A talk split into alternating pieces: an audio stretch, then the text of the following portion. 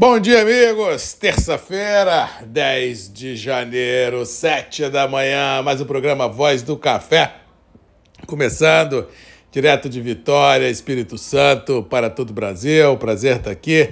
Manhã de tempo aberto, mas ontem foi assim também. Abriu, deu a nubulosidade, depois garoou um pouquinho, depois voltou a fazer sol aqui na Grande Vitória, mas notícias do sul do Espírito Santo, na região de Cachoeira do Itapemirim, de muita chuva localizada, com volumes muito grandes, alagando lá ao entorno. E ao que parece, pelo que vi nos mapas e postei ontem nos grupos, nós vamos ter aí os próximos cinco, quiçá sete dias dentro deste cenário. Aumento gradual de nebulosidade, chuva a qualquer momento e possibilidade de chuva forte em alguns municípios de Minas Gerais. Como diz o outro, esse verão não vai ser aquele verão de 40 graus, vai ser um verão de chuva, de vento e de possibilidade de estresse climático em todo o sudeste do Brasil, sul da Bahia, norte ah, do, do, da região sul do país também, e tempo aberto só mesmo no extremo sul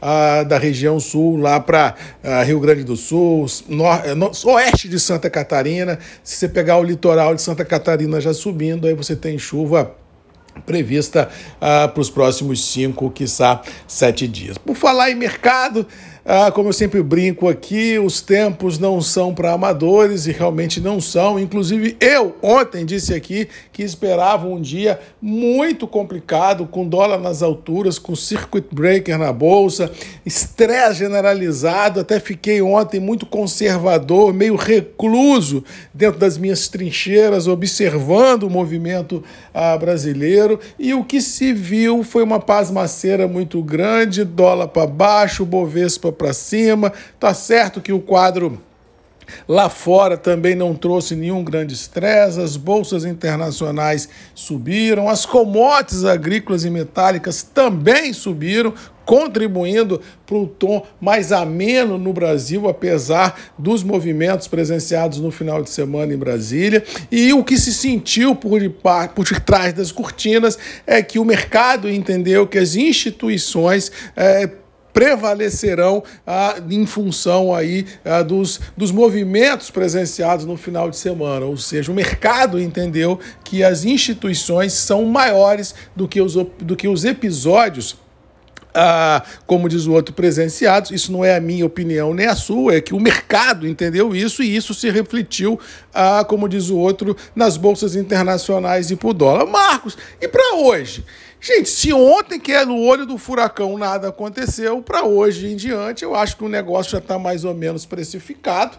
Eu acho assim, só mesmo se houver um fato novo contundente é que poderia mudar este cenário, mas eu acho que o mercado especificamente, não vou dizer a você que colocou uma pedra em cima do assunto, mas já passou uma segunda e, como diz o outro, e vamos ver o que vem por aí de novos sobressaltos, ou seja, os episódios presenciados no final de semana não contaminaram o mercado e isso deve fazer com que a gente tenha nos próximos dias um ar conservador tomando conta de tudo e todos, esperando o day after disso tudo, esperando os desdobramentos disso tudo, mas volto a dizer de que o olho do furacão que foi ontem passou a brancas nuvens. E daqui para frente acredito eu, que a gente possa ter uma lateralidade muito grande sendo presenciada nos terminais, por tabela no Brasil, também no mercado acionário e cambial. E até o café chegou a trabalhar ontem alto, depois caiu um pouquinho, Londres melhorou um pouquinho,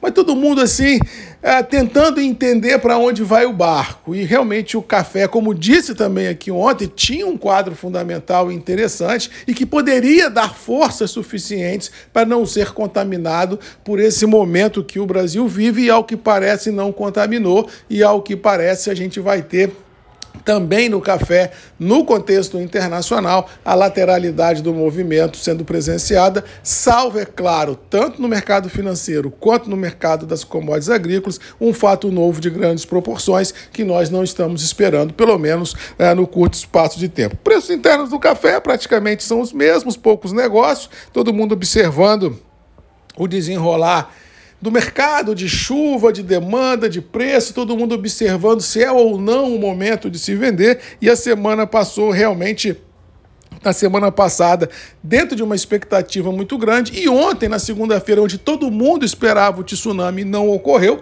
Eu acho que daqui para frente a normalidade das operações deva voltar e, por tabela, vamos torcer a Deus que a liquidez retorne, porque os operadores envolvidos, tanto quem compra, quanto quem vende, quanto quem correta, quanto quem exporta, quanto quem, quem torra, tem conta para pagar e a gente não precisa, a gente não pode, não precisa continuar olhando esse movimento ao largo do processo, porque isso não paga a conta, que isso não ajuda ninguém a chegar aonde tem que chegar. Mas para hoje eu acho que mais deve, deve ser um dia mais tranquilo, salvo, é claro, um fato novo, e a lateralidade, a consolidação desse atual intervalo mercadológico nas bolsas e no mercado interno deva continuar a ser um constante. No mais, vamos ficando por aqui.